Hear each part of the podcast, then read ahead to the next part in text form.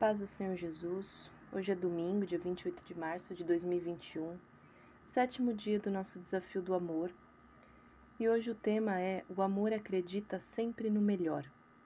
O versículo separado está lá em 2 Coríntios 5:7 que fala: Porque vivemos por fé e não por vista. O ato de amar muitas vezes pressupõe o ato de esperar, de ter esperança.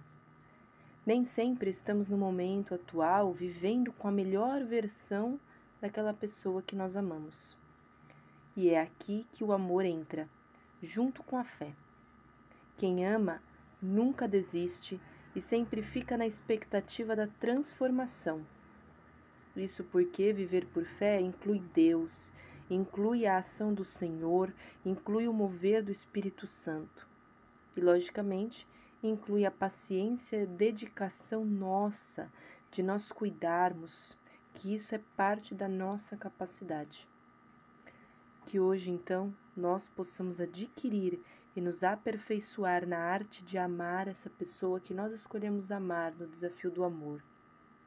Mais um pouco, de nos dedicarmos mais nas orações e no carinho, crendo na transformação e tendo a certeza de que esta pessoa chegará à sua melhor versão, porque nós precisamos crer no que sabemos que vai ser, nos baseando por essa fé. Até porque nós também podemos nos tornar a melhor versão de nós mesmos. Será que muitas vezes desistir do outro também não pressupõe uma desistência de si mesmo? Que Deus abençoe o nosso dia e que a gente permaneça firme no propósito e no desafio do amor. A paz do Senhor Jesus.